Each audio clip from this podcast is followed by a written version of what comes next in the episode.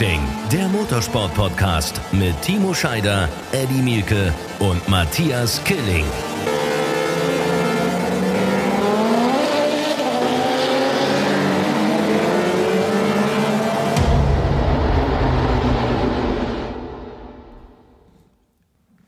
Run Racing, der neue Motorsport-Podcast. Wie immer am Dienstagmorgen oder wann auch immer ihr diesen hört. Schön, dass ihr mit dabei seid. Herzlich willkommen. Nach einem denkwürdigen Formel-E-Wochenende sind wir alle drei hier am Start und ich freue mich über Eddie Mielke und Timo Scheider. Hallo Jungs!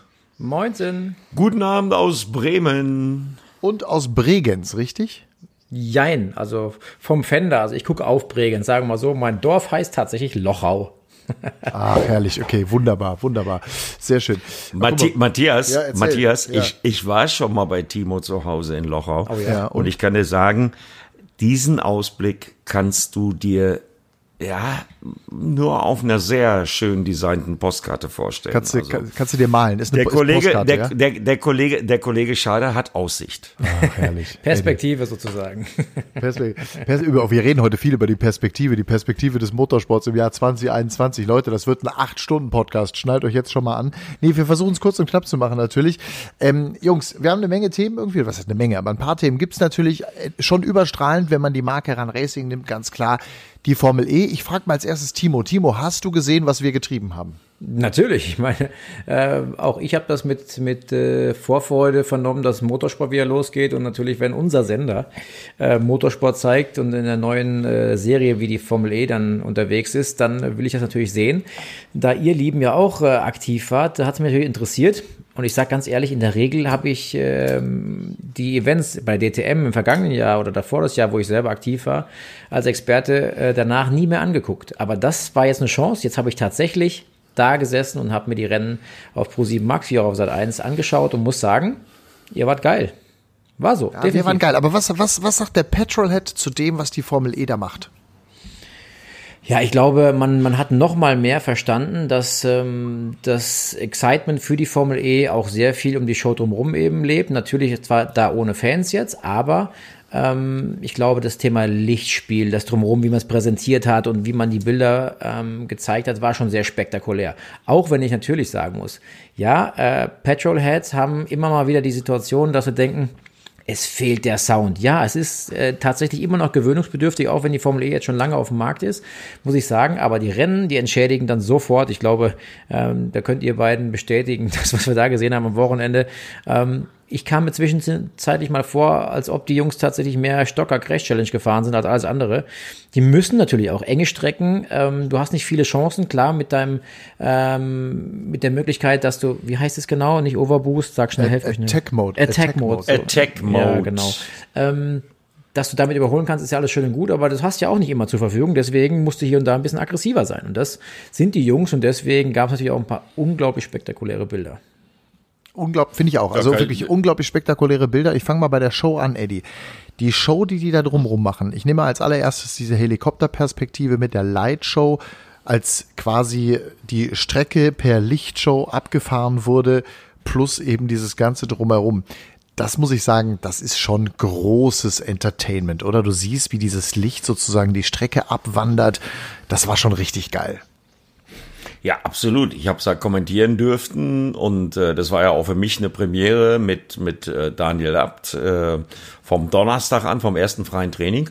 Und äh, das ist äh, natürlich großes Kino. Ist eine Inszenierung, machen wir uns nichts vor. Man geht halt nicht auf Rennstrecken, man geht in die Städte. Äh, Diria, Welt-UNESCO-Kulturerbe vor Ort von Riyadh, der Hauptstadt Saudi-Arabiens. Ja, und man versucht eine Show zu liefern, die jetzt nicht unbedingt nur die Petrolheads anspricht, aber was ich festgestellt habe in meinem Bekanntenkreis, der ja nur aus Menschen besteht, die morgens schon mit Rennsprit gurgeln beim Zähneputzen, äh, ich habe so viel äh, positives Feedback gekriegt, weil die hatten das gar nicht auf dem Settle. Und ich nehme jetzt mal rein sportlich ein Beispiel raus. Der Zweikampf Sam Bird und Robin Freins äh, im zweiten Rennen am Samstag. Äh, Timo, frage ich dich auch nochmal. Ich weiß, äh, du gurgelst im Zweifelfall auch mit Rennsprit. Äh, das war Racing. Das war pures Racing. Okay, wenn dann die Onboards kommen, dann muss ich mich auch noch umstellen, gebe ich Google zu. mal. Normalerweise, no, no, nee, normalerweise halte ich, wenn die Onboards kommen, dann gerne mal die Klappe, weil dann hört man den geilen Sound der Motoren. Das ist bei der Formel E ein bisschen anders. Da gab es ein paar, die sich beschwert haben, die gesagt haben, schalt doch mal das Gequietsche ab. Äh, kann ich, ich, kann ich natürlich gehört, nicht. Eddie, wie du probiert hast zu sagen, jetzt der Sound von der Onboard, geile Bilder, geiler Sound. Dann dachte ich mir, oh, Ja. da ist der Eddie DTM geschädigt nach wie vor. Aber das ist natürlich, äh, die Bilder sagen eigentlich geil und die Emotionen sagen geil, aber der Sound passt natürlich nach wie vor noch Wisst ihr- nicht so richtig. Aber das wird sich auch irgendwann legen. Irgendwann haben wir uns daran gewöhnt. Das wird auch so sein. Wisst ihr, wisst ihr, was ich wirklich überragend fand? Das ist diese Helmkamera.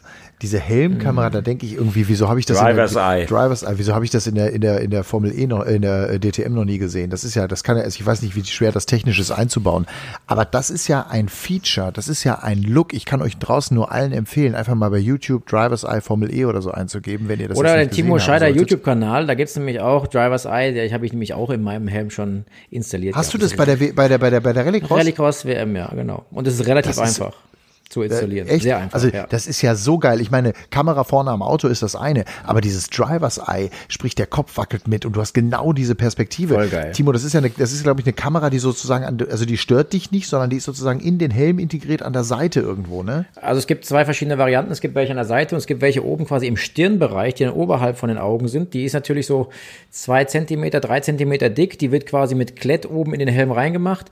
Ähm, und äh, ja, in Wirklichkeit, wenn du fährst oder wenn du den Helm anhast und sitzt äh, und hast das Gefühl, ah, da könnte vielleicht was in der in dem Blickfeld sein, äh, das ist sofort weg, sobald du das Auto fährst, weil dann der Fokus vom Auge natürlich vor das Auto nach draußen auf die Strecke geht und dann nimmst du es überhaupt nicht mehr wahr.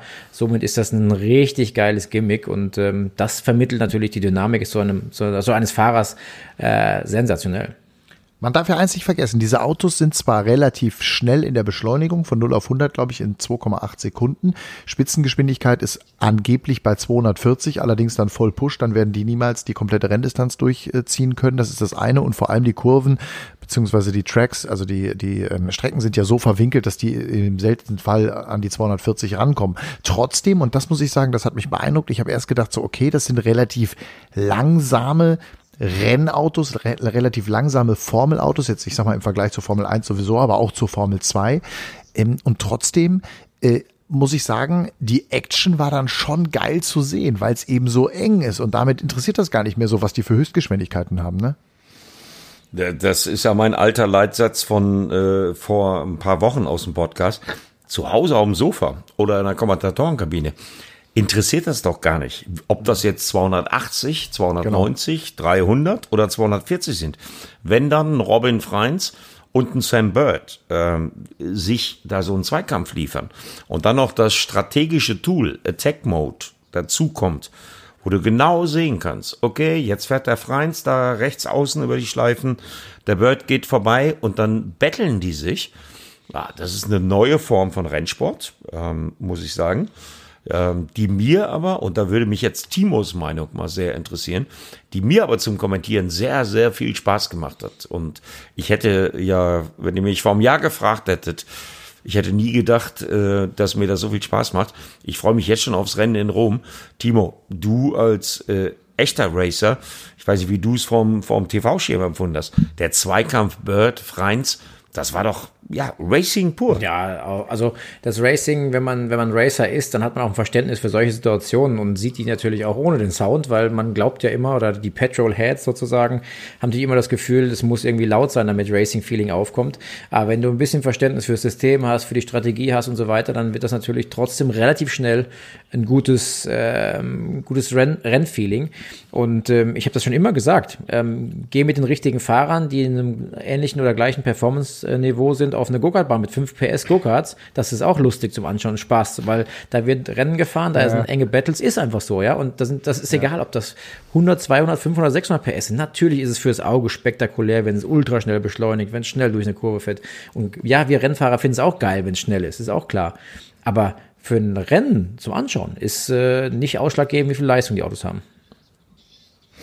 Und, und dann kamen noch solche Sachen dazu. Dann hast du auf einmal solche Geschichten wie die beiden DS-Jungs. Jean-Eric Verne, der einzige, der in der Formel E-Historie zwei Titel gewonnen hat, direkt hintereinander, gegen Antonio Felix da Costa, den ja Timo und ich auch gut aus der DTM-Zeit kennen. Super Sympathikus. Und wie die beiden nach einem völlig verkorksten Freitag in die Karre gefahren sind. 14 bis 16, glaube ich, DTM gefahren für BMW, ne? Also drei Jahre sogar. Timo, du hast den richtig erlebt. Ja. Genau. Felix da Costa war der Crash-Pilot der DTM quasi. Ich wollte sagen, und diesen, genau, dieses, dieses Crash-Pilot-Ding, äh, dieses Crash-Pilot-Ding, was ist ja gerade die Szene, die Eddie da anspricht, zwei Teamkameraden, die sich ja. so in die Karre fahren. Geil. Reifen an Reifen. Du bist, du wirst ja als Teamchef, dachte ich irgendwie, der Teamprinciple von Tichita, der wird jetzt völlig bekloppt. Aber der saß da völlig entspannt an seinem Monitor, der weiß ja auch, was die beiden da machen. Krass, ja. Das war so geil und du denkst, mhm. und da ist auch scheißegal, Teammate hin oder her, wurscht. Da geht's darum, wer ist der Bessere, wer kommt schneller durch die Kurve. Und äh, es war wirklich, also das war, Eddie, du sagst es immer, Kontaktsport. Das war richtig Kontaktsport. Da, nicht nur das war Kontaktsport, wenn ich an die Nummer denke äh, mit Pascal Wehrlein im Porsche. Äh, ja, also, der drückt den dann da, der drückt den dann da einfach in die Mauer. Und das ist ja dann so ein Moment, wo in dem Moment ich das live kommentieren und einordnen muss, zusammen mit, mit Daniel in dem Fall im Studio. Ja, und da konnte ich einfach nur sagen, äh, sorry, lieber Pascal Wehrlein, äh, das war so ähnlich wie damals äh, am Red Bull Ring äh, mit Timo. Äh, der ist dem einfach in die Karre gefahren. So, fertig. Ne? Und ich hätte ehrlich gesagt vor diesem Wochenende nicht gedacht, dass ich so viele Kontaktsportszenen kommentieren darf. Und äh, ich habe eine SMS von Timo von gestern in Erinnerung. Äh, Spektakel habt ihr ja genug in Riyadh gehabt. Ne? ich hoffe, Timo, du als Zuschauer hast es auch so empfunden. Ja, definitiv. Also ich meine, also ganz speziell Rennen 2, ähm, da war ja wirklich alles dabei, was man, was man sehen würde wollen. Ähm, natürlich gibt es so Phasen zwischendrin, da musst du irgendwie oder hoffst du ein bisschen, dass es äh, äh ein bisschen mehr Action gibt, aber es gibt es in jedem Rennen. Aber in Summe ist das, äh, was da passiert, ähm, schon extrem dafür, dass man eigentlich denkt, ähm, das sind Formelautos in Anführungszeichen, äh, die da miteinander fahren, aber die sind sehr robust gebaut. Das wissen die Jungs auch. Ich meine nicht nur, dass die auf einem Stadtkurs fahren, was heißt, ähm, von der Auslegung werden die Autos auch so ein bisschen konzipiert, dass Aufhängungsteile nicht zu leicht und zu dünn gebaut werden, dass man so einen Kontakt mit der Mauer auch mal überlebt. Und so fahren die Jungs aber auch untereinander, dass die sich auch tatsächlich das Leben wie die beiden DS-Jungs sich auch so schwer machen, dass sie sich ins Auto fahren und wissen, das Auto kann's, das hält's aus bis zum gewissen Grad. Ähm, aber was den Zweikampf betrifft, muss ich schon sagen, also entweder war der Teamchef unglaublich cool und wusste und hat sich darauf verlassen, was die machen, oder ähm, ja, der, der hat sich nur nicht äh, so voller Aufregung gezeigt, wie ich es vor dem Fernsehen gemacht hätte oder habe, weil ich gedacht habe, Alter, ich würde euch die Eier rausreißen, wenn ihr meine Fahrer wärt. Also das war äh, schon äh, krass zum Anschauen. Ja, ich glaube, das, das kennen die ja. Ich meine, die haben jetzt sechs äh, Seasons hinter sich und, oder jetzt nicht alle natürlich, aber die wissen schon, wie die Formel E abgeht. Und wenn man sich diese Season-Filme anguckt, die gibt's ja alle auf ran.de zu sehen über diese ersten sechs Saisons, dann denkt man ja, okay, das sind die Highlights, die sind an alle zusammengeschnitten und dann hast du schon so einen Eindruck, wow, in der Formel E geht's ab. Aber ich finde dieses Rennwochenende, die man, dass man ja dann sozusagen das ganze Rennen mal komplett am Stück irgendwie sieht, die haben schon, diese beiden Rennen haben schon gezeigt, okay, da geht richtig die Post ab. Und ein Punkt, der mich auch sehr beeindruckt hat, während wir in der Formel 1 die ganz große Langeweile haben oder auch in der Formel, äh, in der DTM diesen Zweikampf am Ende hatten zwischen Nico Müller und René Rast und davor das Jahr hatten wir auch Nico Müller gegen René Rast, zwei Audis gegeneinander, da haben wir oft drüber gesprochen, dass so ein bisschen auch die, die, die Marken ähm, untereinander, also sprich BMW und Audi, nicht ganz auf Augenhöhe unterwegs waren. Während Robin Freins im ersten Rennen, ich glaube sogar letzter wird, steht Robin Freins am Tag darauf auf der Pole Position. Das ist natürlich auch dem Qualifikationssystem geschuldet mit diesen vier Gruppen, sprich die ersten, äh, die die die ersten müssen äh, als erste in die Quali-Runde. Die Drecke ist noch streckig, äh, ist noch dreckig und dann äh, die die schlechtesten sozusagen dürfen dann fahren, wenn die Strecke schon ein bisschen sauberer ist und haben dann deutlich bessere Chancen. Erinnert mich so ein bisschen an das Draft-System im amerikanischen Sport, wo die schlechtesten immer die besten College-Spieler als erstes draften dürfen. Aber damit hat man eben auch diese Chancengleichheit. Aber dass wir auf der einen Seite Robin Freins auf dem letzten Platz im Virgin haben im ersten Rennen und dann fährt der Pole und wird am Ende Zweiter. Ähm, das ist halt auch geil. Und muss ich sagen, also die, die große Langeweile werden wir dieses Jahr in der Formel E nicht erleben, oder? Nee, das siehst du, äh, Matthias, weil ich es ja kommentiert habe, auch an Nick de Vries. Der hat ja äh, bis zum freien Training Samstagmorgen alles gewonnen, alles dominiert, alle Sessions. Äh, da gab es schon Artikel, oh mein Gott, droht in der Formel E auch eine ähnliche Mercedes-Dominanz wie in der Formel 1. So, und Robin Freins ist ein gutes Beispiel. Aber da musst du auch äh, zurückgehen und dir angucken, warum sein Freitag vermasselt war. Sein Freitag war vermasselt, weil er halt eine Mauer geküsst hat. Und zwar in einer der flüssigen Passagen mit relativ hohem Tempo. Du meinst den Samstag? Du, mein, du, meinst den Samstag? Nee, ich meine den Freitag. Meinst Freitag? Er hat seinen Freitag vermasselt, weil er im freien Training sein Auto in die Wand gesetzt hat. Und dadurch ist sein Auto nicht fertig geworden fürs Qualifying, was er gar nicht bestritten hat. Und deswegen ist er dann halt im Rennen äh, auch äh, eine Nullnummer gewesen. Den Speed hatte Robin Freins schon vorher. Absolut. Er hat es nur übertrieben. Ja, und das gehört eben halt auch zu Formel E.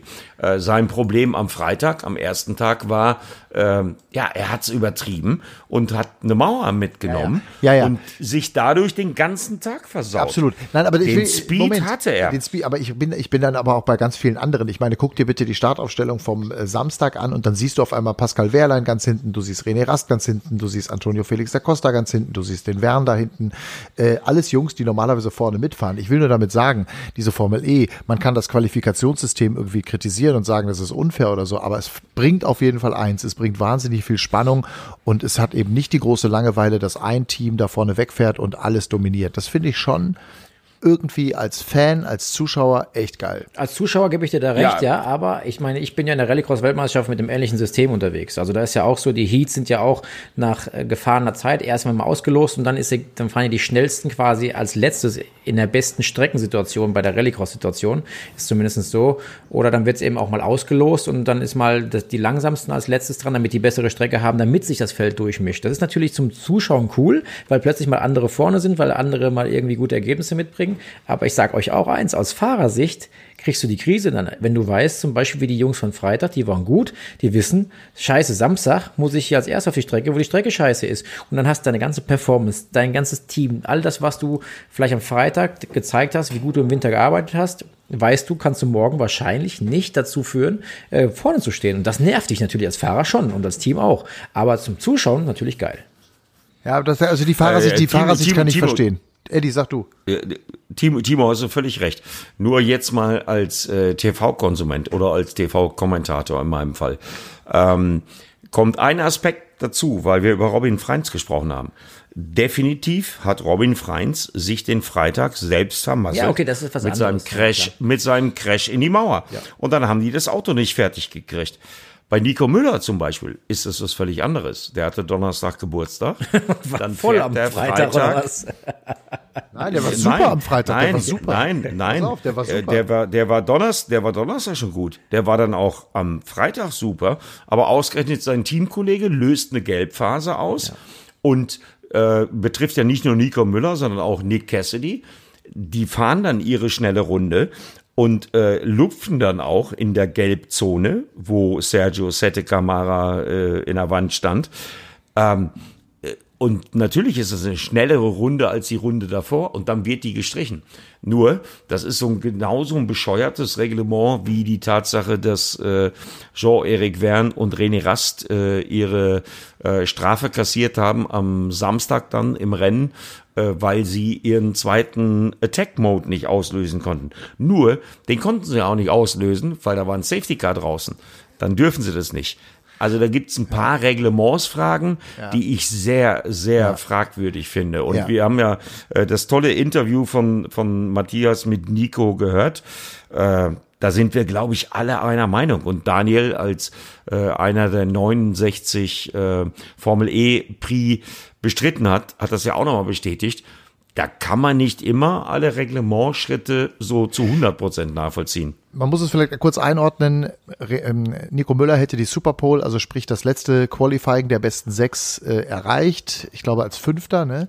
Oder als Vierter. Genau, fünfte und Zeit. als Fünfter und äh, ist dann eben zurückversetzt worden, beziehungsweise aus der Superpole rausgenommen worden und musste dann, glaube ich, von 22 starten oder so, ne? Aufgrund dieser Gelbsituation. Genau, die haben und haben ihm die Runde gestrichen und damit war er 22. Genau. Das ist natürlich eine beschissene Situation und er hat dann zu mir im Interview gesagt, äh, ja, ich könnte hier kotzen und äh, ich gehe jetzt gleich zur Rennleitung, darf ich aber gar nicht hin wegen Corona, so eine Scheiße und so.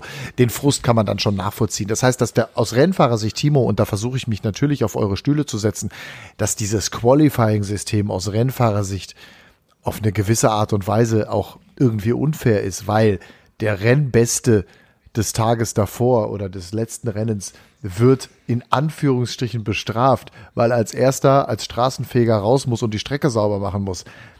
Also das ist ja schon irgendwie auch das ist ja schon auch irgendwie so ein bisschen äh, bekackt. Das ist so ein bisschen wie Le Robert Lewandowski macht irgendwie zwei Tore und im nächsten Spiel binden sie ihm die Schnürsenkel zusammen, damit er nicht ganz so schnell laufen kann. Ne? So sieht es nämlich aus, weil das, du hast natürlich in dem Moment die, die echte Performance des Teams, des Fahrers, des Autos äh, damit beschnitten und äh, machst eine künstliche Spannung ins System. Es ist natürlich ein Geben und Nehmen. Wir als Konsumenten, wenn man zuschaut, finden es geil, weil dann schnelle Autos wahrscheinlich weiter hinten oder im Mittelfeld mal stehen und die den Drang im Rennen nach vorne haben werden tendenziell.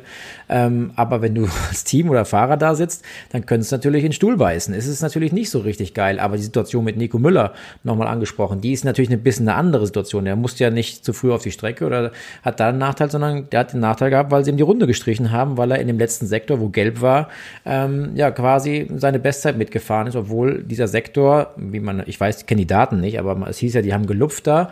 Ähm, und da werde ich zum Beispiel als, als Rennfahrer, sage ich, da sollte man im Sinne des Angeklagten gucken, wo die Referenzsektorzeiten zu anderen Autos sind und dann sagen, hey, der war, hat da gelupft, der ist dann ein Zehntel, zwei langsamer gewesen in dem letzten Sektor. Damit lassen wir ihm die Zeit ähm, quasi so stehen. Damit wäre er weiter gewesen und wir streichen sie ihm nicht. Es gibt natürlich im Reglement ein paar Dinge, die sind einfach gesetzlich so festgehalten oder reglementstechnisch so festgehalten und du hast als Sportwart manchmal oder Rennleiter gar keine andere Wahl, als das durchzuziehen, weil es eben so geschrieben steht. Was dann immer fair ja. ist, ist eine andere Frage. Ähm, aber ja, ist, ist leider so in der Sache äh, mit dem nicht aktivierten Attack-Mode, da muss ich ein bisschen dagegen sprechen, muss ich sagen, weil das ist immer eine Strategiefrage, das ist immer eine Frage des Risikos, was man nimmt. Das ist das gleiche in der DTM hatten wir es mit dem Boxenstoppfenster. Ähm, wenn du einfach deinen Boxenstopp schon früh abgesessen hast und dann kommt ein Safety Car, bist du auch gelackmeiert.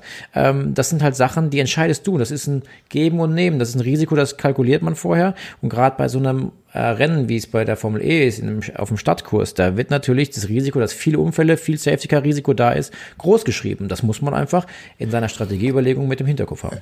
Hundertprozentig. Ich würde aber gerne noch einen Punkt zu Nico Müller machen, weil er letzte Woche bei uns im Podcast hier zu Gast war.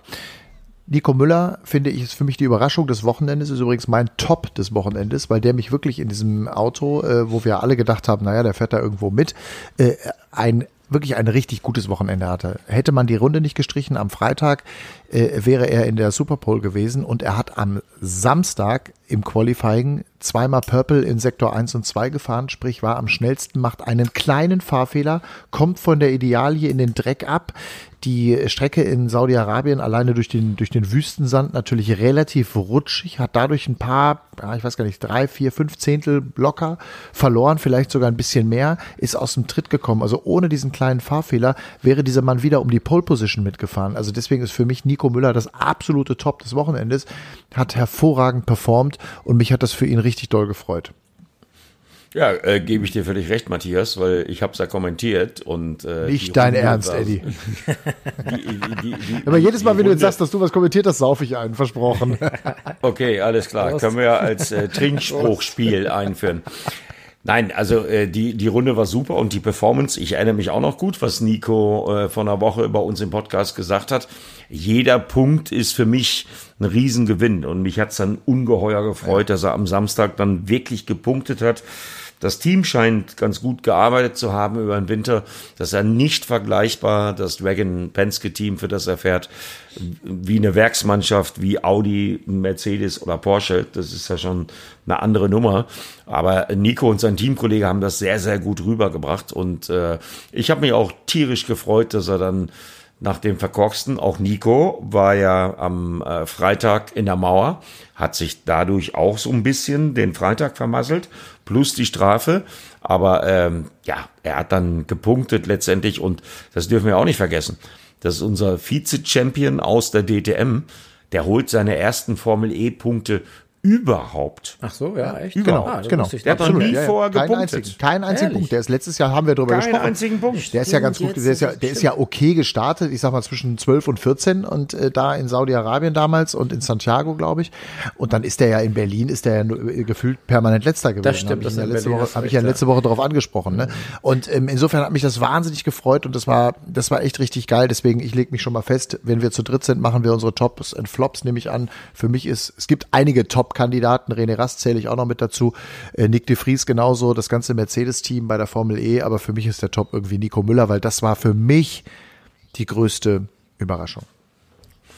So, dann mache ich jetzt auch mal direkt meinen Top. Meine Tops sind die Kollegen Tops. Matthias Killing. Oh. Ja, Tops, weil es vier Personen sind. Äh, Matthias Killing, Lisa Hofmann, äh, unser Kameramann Sam und vor allen Dingen der, der das alles zusammenhalten musste, Kai Salzmann. Weil als ich dann fertig war mit Senden und äh, dann so ein bisschen mit Daniel Abt zusammen in München im Studio äh, das Internet gecheckt habe und dann diese Bombengeschichte äh, aufkam, habe ich fürchterliche Angst gehabt und äh, deswegen meine Tops ist die Vorort-Crew in Riyadh, du Matthias, Lisa, Kai und der Sam.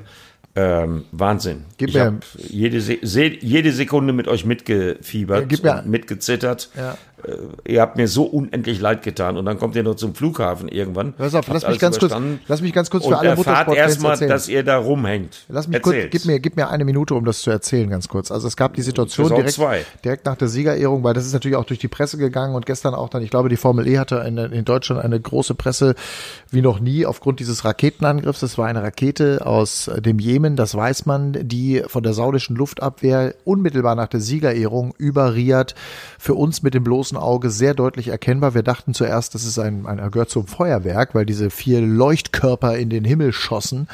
Ähm, und man sah die sehr deutlich. Und es gibt ja auch das Video im Internet veröffentlicht, unter anderem auch auf ran.de und äh, dann kam dieser Feuerball am Himmel. Und da wussten wir, okay, das sind Luftabwehrraketen, das sind so Bilder, die hat man bisher nur aus dem Fernsehen, aus dem, ich sag mal, Irakkrieg oder so gekannt, ähm, wobei das da natürlich deutlich häufiger war. Und in dem Fall war es nur eine Rakete.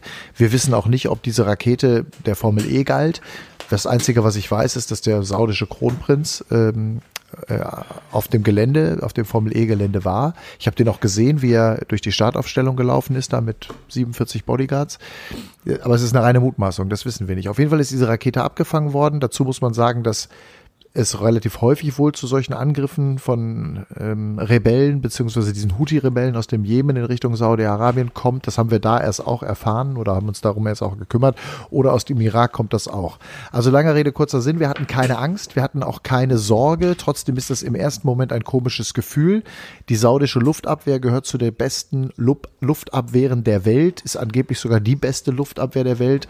Kann ich nicht beurteilen. Fakt ist auf jeden Fall, ähm, dass wir keine Angst im eigentlichen Sinne gehabt haben. Wir haben unseren Job zu Ende gemacht, haben unsere Sachen gepackt und haben dann die Anlage dort verlassen und sind ins Hotel gefahren, haben uns noch groß was zu essen bestellt gemeinsam und sind dann zum Flughafen gefahren, ohne zu schlafen, um um 8 Uhr morgens die Maschine nach Frankfurt zu besteigen. Aufgrund aber dieses Raketenangriffs war zwischendurch der Flughafen gesperrt und der Luftraum gesperrt und unsere Maschine ging dann nicht um 8 Uhr morgens, sondern 19 Stunden später um zwei oder 18 Stunden später, um 2.30 Uhr in der Nacht. Und äh, diesen Tag haben wir dann am Flughafen verbracht. Ähm, das war okay, ist natürlich eine ewig lange Warterei und äh, immer wieder verbunden mit, äh, kommt die Maschine wirklich und fliegt die Maschine wirklich. Irgendwann ist sie dann geflogen und wir sind um drei Uhr in der Luft gewesen und waren dann heute Morgen, sprich wir zeichnen jetzt gerade Montagabend, was haben wir, 22.30 Uhr, sind also heute Morgen in Frankfurt gelandet, dann weiter nach Berlin. Schlussendlich war ich jetzt mittags zu Hause. Äh, die anderen waren auch mittags zu Hause und ähm, es war eine lange Odyssee, eine lange Reise verbunden mit dieser kurzen Angst. Aber ich kann euch eins sagen, wenn du da vor Ort bist, und wir haben ja eure SMS bekommen, eure Gedanken waren ja bei uns, das hat uns auch sehr gefreut, aber du bist in dieser Situation vor Ort und du funktionierst einfach und du versuchst die Ruhe zu behalten und du sagst, du kannst eh nichts ändern, also mach deinen Job zu Ende, begib dich so gut du kannst in Sicherheit in dein Hotel und dann sieh zu, dass du zum Flughafen kommst oder irgendwie aus dem Land kommst. Ohne Hektik, ohne Panik. Oh. So war es bei uns. Aber Matthias, du kannst dir schon vorstellen, wie wir dann, ich habe dann mit Daniel, mit Andrea Kaiser, mit Alex Wölfing, unserem äh, CVD Motorsport, mit äh, Veronika Mittermüller, unserer äh, Leiterin der Sendung, nach der Sendung zusammengesessen. Und da hatten wir ja erstmal dann den Schock zu verarbeiten mit dem Alex Lynn-Unfall. Da müssen wir, da müssen wir gleich, da müssen wir, da müssen wir gleich mal drüber sprechen. Da, das ist auch ein wichtiger Punkt. Ganz wichtiger Punkt. Ja, äh, der, der nicht so richtig aufgelöst worden war im Worldfeed, wo ich total sauer war als Kommentator, ähm, was ich dann so eben noch verbal in die Zusammenfassung gekriegt habe.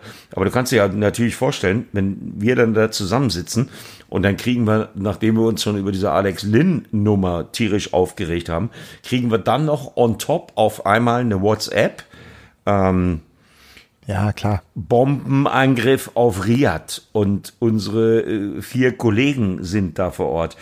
Äh, ja, ja. Ich weiß nicht, Timo, wie du, wie, du, wie du das alles so mitgekriegt hast. Ich erinnere mich an den äh, Textverkehr in diversen Gruppen von der letzten Nacht, weil du musst ja in vier Wochen auch nach Saudi-Arabien.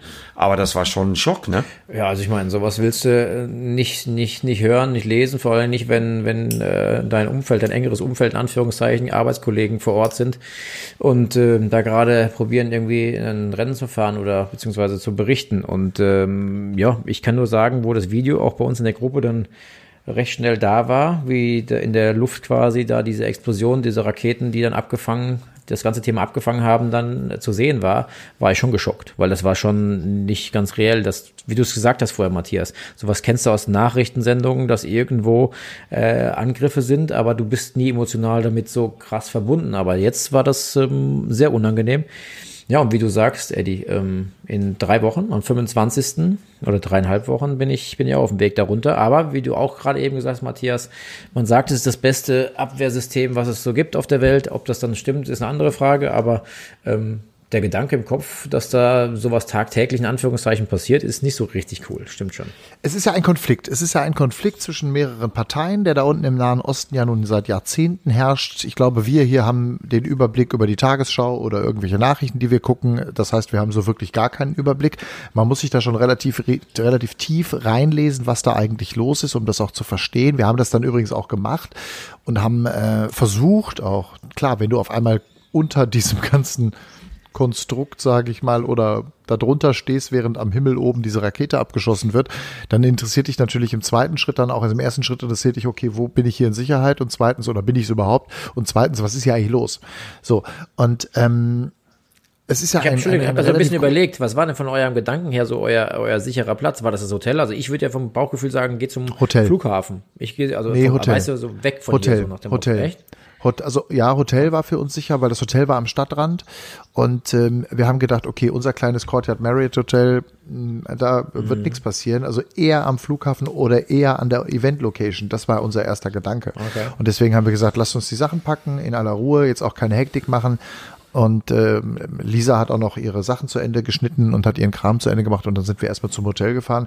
Wir haben dann ehrlich gesagt mit Galgenhumor agiert. Wir haben uns riesige arabische mhm. Fressplatten bestellt äh, Sam, unser Kameramann, spricht fließend Arabisch, der hat da irgendeinen so Lieferservice aufgetan und dann haben wir nachts um zwei haben wir Shawarma-Platten, hieß das, Shawarma-Platten gefuttert mit Knoblauch ohne Ende und haben uns unsere Bauhelme, die wir von Ach, der Formel E bekommen haben, okay. äh, genau, das ist es ja, selbst über einen Podcast. Und dann haben wir so Baumhelme gehabt und dann haben wir irgendwie Bauhelme aufgesetzt und äh, haben irgendwie, die brauchte man irgendwie für die Formel E da bei den Aufbautagen noch.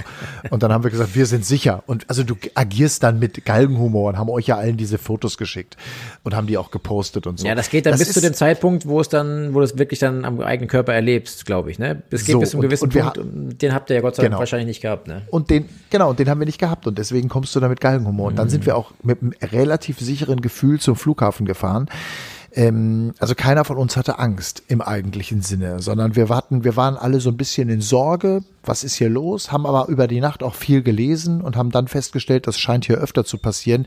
Insofern war es okay.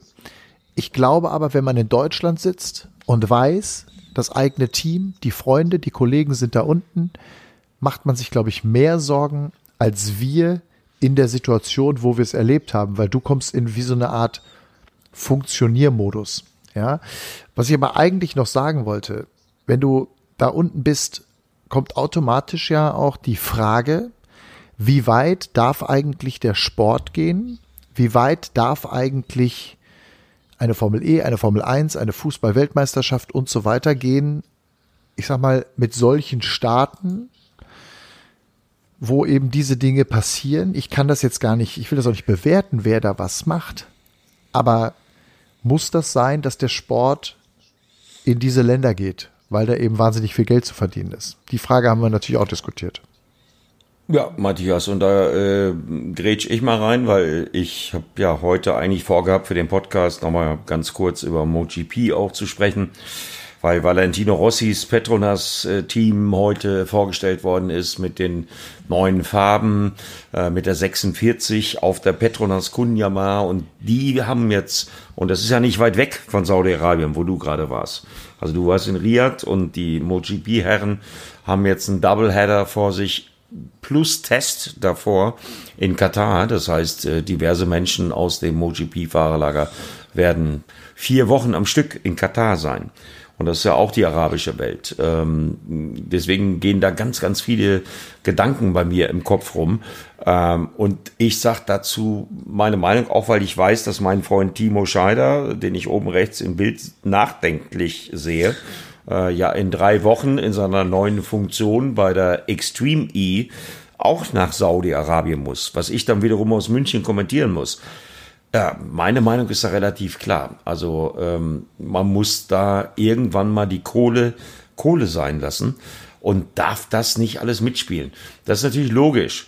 Ich sage nur Stichwort Khashoggi, kann man im Internet googeln. Ähm, die Saudis versuchen sich natürlich, und das wird ja auch noch die Formel E, äh, Formel 1 in diesem Jahr betreffen. Also Formel E war jetzt der Auftakt, dann kommt Extreme E und dann kommt irgendwann Formel 1. Die kaufen sich den Sport. Warum ist die Formel I am letzten Wochenende in Riyadh, äh, in Diria äh, mit euch am Start gewesen? Warum? Ja, warum ist ganz einfach zu erklären. Weil die das bezahlen. Weil die sich irgendwie so versuchen, ein positives Image zu erkaufen. Das kann man aber ja als Journalist nicht gut ja, ja, aber was ja, müssen aber wir machen? Mal, aber Eddie, was müssen wir machen? Was müssen wir machen? Aber was müssen wir machen? Dann müssen wir es boykottieren. Dann müssen wir eigentlich hingehen und sagen, wir berichten da nicht drüber. Fickt euch. Sorry, wenn ich ja, das so drastisch aber, aber ganz im Ernst, wir haben ja das Problem hier in Europa oder beziehungsweise hier, ähm, dass, dass der Veranstalter mit so einem Rennwochenende gar nicht mehr schafft, so ein Rennwochenende zu finanzieren über die Zuschauer, die es da gibt und über die Partner und Sponsoren, die leider nicht mehr da sind. Das heißt, zwangsläufig, ja. wenn du so eine Meisterschaft machen willst, musst du dahin gehen, wo ein Geld noch ist, wo sich Leute das leisten können, so eine Veranstaltung durchzuziehen. Mit auch mit oder ohne Zuschauer. Und ähm, wenn wir ein Veranstalter hier in Deutschland, frag mal Hockenheimring, frag mal die Nürburgring GmbH, die können sich das nicht leisten, ein Formel 1 Rennen auszutragen, was normal volle Hütte ist für die, weil sie es nicht mehr rechnet, weil sie es nicht zahlen können. Und dann bist du gezwungen ja. als Veranstalter oder als Serienveranstalter irgendwo hinzugehen, wo es jemand sich leisten kann. Punkt. Ist leider so. Zu welchem Preis? Hab, zu, hab, zu welchem hab, Preis? Habt ihr, hab, zu welchem habt Preis? ihr ja völlig recht. Und, und das ist meine Frage. Zu welchem Zu welchem Preis? Preis? Das muss man und tatsächlich steht in keinem Verhältnis. Da gebe, gebe ich dir euch beiden ich, vollkommen ich, recht. Ich, ich erinnere mich an meine Gedankengänge. Ich bin ja dann, ähm, ich bin ja elektrisch unterwegs gewesen. Sag mal, was ist denn eigentlich los bei euch beiden? Beide eine Flasche Wein da und ich trinke trink hier Wasser. Was ist eigentlich falsch bei mir, ey? Ich habe hier eine schöne, schöne, Pulle Wein. Ja, das ist ja wunderbar. Ja, schön. Ich habe gerade gesehen, Eddie hat sich auch eine aufgemacht und ich sitze hier mit der Flasche Wasser. Ja. Ja, Leute, wir haben, wir haben 22.34 Uhr. Ich weiß nicht, was ich für Tage hinter mir Darf habe. Darf man das ja, wohl. Sorry. Nee, jetzt, jetzt, mal wieder, jetzt mal wieder ernsthaft, Matthias. Ja, erzähl. Also ich bin ja, ja. Nach, nach, der, nach der Sendung einfach, weil das wirklich auch ein sehr frustrierendes Ende war mit dieser Meldung dann, dass meine äh, Lieblingskollegen in Gefahr sind. So machst du gerade die Pulle Wein an oder was? Machst du gerade die Pulle Wein auf oder Eddie, wo bist du? Nee, ich, ich bin schon ich da. Ich glaube, der mag euch. Komm, ja, ja, ich weiß. Also, ich habe einfach Schiss gehabt um euch. Ich habe Angst gehabt Nein, um euch. Nochmal, äh, absolut. Meine Mutter hat mich auch angerufen und hatte auch totale Angst und so. Ich habe gesagt, ich habe gesagt, Mami, wenn du dir, wenn, wirklich, wenn ich mir keine Sorgen mache, brauchst du dir auch keine Sorgen machen. Das gilt für dich auch, Eddie. Ja, das stimmt ja. Und wir haben ja, glaube ich, auch noch telefoniert. Haben wir. Äh, in, in, in, in, in der Nacht. Ich war auf der Rückfahrt. Ja, was dann alles noch Rückreise und so, okay, sowas kann mal passieren. Das war ja eher ein logistisches Problem. Aber die Frage ist ja trotzdem, müssen wir, ähm, da frage ich Timo als erstes, als Sportler, müssen wir da wirklich alles mitmachen? Ist, ist es tatsächlich so? Also so ein bisschen Zweifel habe ich da schon. Da gebe ich dir vollkommen recht. Also es gibt natürlich, und es muss auch Grenzen geben. Aber die Frage ist, wann traut man sich, den Mund aufzumachen und wann ist die eigene Sicherheit ähm, so gefährdet, dass man, dass man den Mut hat, als Team, als Hersteller zu sagen, gerne könnte da fahren gehen, wir nicht. Ja, das sind auch da tausend Verträge im Hintergrund mit Partner, Sponsoren, Hersteller und so weiter. Aber äh, natürlich ist man jetzt an einem Punkt und jetzt haben wir es live gesehen. Ich habe es live miterlebt, ähm, wenn man vor Ort ist und über einem eskaliert sozusagen, dann ist es ein Punkt erreicht, wo ich sage, Schönes anders auf jeden Fall. Und da muss man, muss man wirklich drüber nachdenken, ob man als Veranstalter da hingehen muss. Und äh, ob das. Wir sind ja relativ schnell, wir sind ja relativ schnell in der gleichen Diskussion, äh, was die Fußballweltmeisterschaft angeht. Diese politische Diskussion ja, 2022 genau, genau. in Katar, das wird ja genauso, das wird ja genauso kommen. Menschenrechte, äh, unter welchen Bedingungen sind die Stadien gebaut worden, das alles wird seit Jahren diskutiert. Das wird dann auch nochmal zur WM irgendwie diskutiert. Äh, völlig klar. Also, das ist so eine grundsätzliche Frage, glaube ich, kannst du dir als Staat wie Saudi-Arabien, wie die Vereinigten Arabischen Emirate, wie Katar, Katar, Bahrain, wie sie alle heißen, kannst du dir mit Geld alles kaufen? Kannst du offensichtlich. Es gibt nämlich immer den einen, der es gibt. Es gibt aber eben den anderen auch, der es nimmt. So. Äh, Matthias, gebe ich dir völlig recht. Im Moment sieht so aus, als wenn das so funktioniert, weil ich kann dir das aus meiner geliebten MotoGP-Serie sagen. Da sind die Kataris ähm, ja auch seit etlichen Jahren äh, aktiv. Mit unserer geschätzten Kollegin Andrea Kaiser habe ich den ersten äh, überhaupt äh, in Doha in Katar stattfindenden MotoGP-Event damals äh, präsentiert für Sport 1. Das sieht im Moment tatsächlich verdächtig so aus. Und da ist aber bei mir, muss ich ganz ehrlich sagen, nach dem letzten Wochenende äh, so ein bisschen eine emotionale Grenze erreicht, wo ich einfach mich frage, muss man das alles mithaben? Machen. Und zwar, ich schilder dir einfach meine emotionale Situation. Ich sitze mit Daniel Abt und Andrea Kaiser in dem Studio in München, wunderschönes Studio. Wir berichten das erste Mal über die Formel E. Weltmeisterschaft. Alles gut. Sendungen laufen super. Und dann hast du auf einmal Angst um deine vier Kollegen in Riyadh äh, und fährst nach Hause. Klar, klar. Und äh, ganz ehrlich, ich habe ein total geiles Gefühl gehabt nach der Sendung, weil ich happy war, dass die Übertragung gut gelaufen ist, dass wir das rüberbekommen haben. War ja auch mein erstes Formel-E-Rennen. Also ich war total glücklich. Und da machst du dein Handy mal kurz auf, äh, bei, einem, bei einem Ladestopp, muss ich ja in meinem Fall sagen und liest auf einmal, dass meine Kollegen eine saudi-arabische äh, Abwehrrakete äh, am Himmel überm Paddock gesehen haben, der eine äh, Attack-Mode-Rakete von irgendwelchen Terroristen äh, gesehen hat, überm Fahrerlager. Äh, sorry. Boah, also für mich war das ein Stimmungskiller und ich habe die, die ganze Rückfahrt über 750 Kilometer an nichts anderes gedacht, außer daran, Hauptsache, die kommen da so schnell wie möglich so, und sicher. Eddie, und jetzt sage ich dir mal was. Für uns vor Ort, die diese vier Raketen am Himmel gesehen haben, die den Feuerball gesehen haben, wie die jemenitische wahrscheinlich Rakete explodiert. Wir haben das gesehen, wir haben darauf reagiert, wir haben alle relativ ruhig reagiert. Ich sagte, weißt du, was für mich der Stimmungskiller war?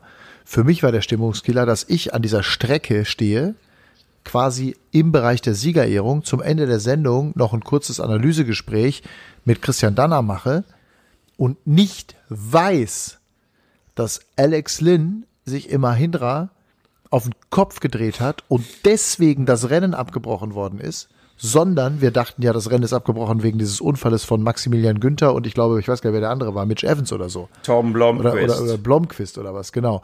So, das war ja, das war ja unser Gedanke. Die kriegen die Autos da nicht weg und deswegen wird jetzt kurz vor Schluss das Rennen abgebrochen. Warum kriegen wir das nicht mit? Ich lese heute in allen Kritiken äh, irgendwie tolle Sat1-Übertragung, aber Sat1 muss noch daran, aber warum hat man das denn nicht gesehen? Und ja, es könnte, hey, wir stehen vor Ort. Es wurde uns komplett verschwiegen. Das World Feed, sprich also die Weltregie, die das Rennen abbildet, was wir als Sat1 sozusagen einfach nur nehmen, hat es halt nicht gezeigt. Am Ende hieß es, es hätte keine Kamera gegeben, weil irgendwie die Kamera war schon aus oder irgend so. Ausrede gab's. Ja, es wurde einfach nicht gezeigt. Warum wurde es nicht gezeigt? Das habe ich ja mittlerweile herausgefunden. Es wurde nicht gezeigt, Ja, das, weil der äh, Moment, das- weil das das- Auto aus dem Ko auf dem Kopf lag und sich Alex Lynn, der Fahrer von Mahindra, sich nicht bewegt hat. Und der erste Gedanke der Kollegen in der Regie war, der ist tot. Und deswegen hat man entschieden, um die Neg wahrscheinlich um die Panik, weißt du, Panik, Negativschlagzeile und so weiter, es einfach nicht zu zeigen. Das heißt, bis nach Rennende wussten wir vor Ort stehend, wir haben ja auch nur einen Monitor, am Ende gucke ich auch nur auf den Monitor, nicht, was da passiert ist, was am Ende des Tages zum Rennabbruch geführt hat. Und dann hörst du dir natürlich an, okay, das haben aber die Reporter bei Sat von Sat 1 oder wie auch immer, das hat der Kommentator Eddie Mielke, das haben die ja gar nicht gesagt. Warum nicht? Weil wir es einfach fucking, sorry, wenn ich so wütend sage, nicht wussten. Das war für mich der viel größere Frust dieses Wochenendes. Ja, äh, gebe ich dir recht. Das ist bei mir so ein bisschen ein Flow. Äh, ich schilder dir meine Situation. Ich kommentiere das Rennen zu Ende. Wir wussten nicht, warum hinterm Safety Car beendet wurde. Es gibt zwar Stimmen, die behaupten, man hätte es sehen können. Es hätte rote Mahindra-Teile von Alex Lins Auto auf der Stadtzielgeraden geben können. Aber die, die Unfälle, Maximilian Günther mit Tom Blomqvist und eben Alex Lynn, der auf einen mh, ziemlich strange auf der Geraden rumzackenden Mitch Evans aufgefahren ist und dann abgehoben ist wie, wie ein Flugzeug, ähm, die überschnitten sich zeitlich. So. Und äh, das, was du gerade beschrieben hast, ging mir in München ja noch viel schlimmer so, weil ich musste danach die Zusammenfassung machen. Und Daniel Abt hat in dem Moment, als wir runter waren vom Sender mit der eigentlichen Übertragung, entdeckt, Alex Lynn, äh, also Mahindra äh, Twitter-Post, glaube ich. Ja, es, war, Alex es kam Lynn über Twitter, genau. Das war das Erste, was kam. Es kam über Twitter. Alex Lynn, Alex Lynn ist stabil und da guckt Daniel mich an und fragt mich ganz kurz, ganz kurz, bevor ich die vierminütige RAN.de Zusammenfassung vertonen wollte und guckt mich an und fragt mich, Alex Lynn, Alex Lynn, hast du irgendwas von Alex Lynn mitgekriegt? Ich sag zu Daniel, nee, natürlich habe ich nichts von Alex Lynn mitgekriegt. Und da kommen wir zu einem Punkt, ähm, da sage ich dann, ist okay, wenn der Regisseur sich entscheidet, der Unfall war so dramatisch, war der schlimmste Unfall ever in der Formel E-Historie.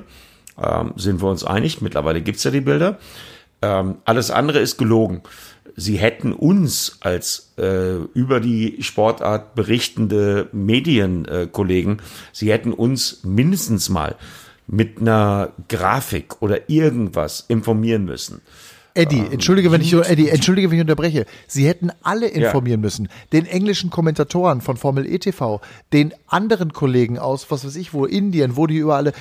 Keiner wusste das. Wir waren, wir standen alle bei der Siegerehrung und haben wie die Deppen geguckt und haben gesagt, wie, was ist denn da los? Also Ja, das ist auch übrigens mein, mein, mein Flop des Wochenendes, weil ich als Konsument auch. Fernseher ähm, die, die, die Weltregie plötzlich das Rennen hinterm Safety Car abbricht und denkst, Alter, was ist denn jetzt falsch? Du wusstest als Absolut. Zuschauer, Konsument vorm Fernseher, ja, überhaupt nicht. Der, erste Gedanke ist natürlich, was hat denn Sat1 jetzt hier gemacht? Aber ich wusste natürlich, Weltregie, das ist nicht unser Bild von Sat1, aber der Moment hat mich richtig abgefuckt, muss ich sagen. Also das war ein. Ende, das wünscht sich keiner, weil, weil du bist so allein gelassen und plötzlich kommt was weiß ich für eine Sendung hinten dran und du stehst da und musst erstmal ins Internet gehen und gucken, wo du Informationen herkriegst. Also es war ein no Timo, wir wussten es nicht. Ich schwöre dir. Ich meine, du weißt selber, wie das vor Ort läuft. Wir sitzen an einem Monitor und gucken das Rennen. Wir wussten, wir sitzen ja nicht in der Rennleitung, wo wir einen Überblick über alle 64 Kameras oder was haben, sondern wir gucken ja selber an einem Monitor und sehen das Weltbild. Und es gibt eine aktive Entscheidung aus der Weltregie, offensichtlich, das nicht zu zeigen. Und das ist, das ist, auch mein Flop. Und ich kritisiere das zutiefst, weil am Ende ist es ja für mich wie eine Art Zensur, ja, äh, die gemacht wird im Sinne von äh, berichtet bloß nicht über das Schlimme oder wie auch immer, wir wollen keine negativen Schlagzeilen. Ich muss ganz ehrlich sagen, da werde ich, da, da, da wird ja meine journalistische Ethik in mir irgendwie, wird ja, de, also da, da kotze ich innerlich, weil das kann, ich denke, das kann doch nicht wahr sein. Ähm, ich will, also es ist ja eine Frage, wie geht man damit um? Wie ordnet man das ein? Wie spricht man Ma- darüber? Ma- Matthias, Darum geht's Ma- doch. Ma- Ma- Ma- Matthias, ganz kurz nochmal. Ich habe ja mit Daniel im Studio gesessen und wie gesagt, wir haben es wenigstens geschafft, im ähm, Nachgang dann bei der Zusammenfassung, bei den Highlights, die ich dann danach immer vertone, da wussten wir das, da hatte Daniel, der ja auch ein Social Media Fuchs ist, das rausgefunden. Offensichtlich ist was passiert mit Alex Lynn. Mehr wussten wir nicht. Deswegen konnte ich diese Zusammenfassung wenigstens damit beenden, dass es einen weiteren Unfall gegeben hat, den die Fernsehkameras nicht eingefangen haben und deshalb das Rennen unter roter Flagge abgebrochen worden ist. Ja, Eddie, aber wie ja. bitter ist das denn? Wie auf, bitter Eddie, ist das denn? Jetzt sitzt du Mich aber, pass auf, jetzt sitzt du auf die sitzt- Palme gebracht. Eddie, jetzt sitzt du aber 4000 Kilometer entfernt in München. Ich stehe 300 Meter davon entfernt und kriege es nicht mit. Und du weißt es Ich trotzdem kriege es nicht. trotzdem nicht Ja. mit. Und am Ende wird ja gesagt, wieso kriegen die das da nicht mit? Wir kriegen es einfach nicht mit. Es ist uns verschwiegen worden. Ich bin dann zu dem TV-Verantwortlichen gerannt, äh, unserem Ansprechpartner, und habe gesagt, was macht ihr? Was ist hier los? Warum weiß ich das nicht? Das kann doch nicht euer Ernst sein. Und dann kriegte ich als Antwort, wir wussten nicht, ob der tot ist oder nicht. Punkt. Ich kann das ja verstehen. Die gleich- Also es ist aber eine die- Frage, die selbst gleich- wenn diese Info kommt, es ist ja eine Frage, wie man damit umgeht. Macht man daraus einen Sensationsjournalismus oder berichtet man anhand der Fakten, was gerade passiert? So. Und Nee, das aber man wir macht gemacht. mindestens, nee, aber man macht mindestens, wenn man dann so ein Rennen hinter einem Safety Car beendet, man macht mindestens eine Grafik.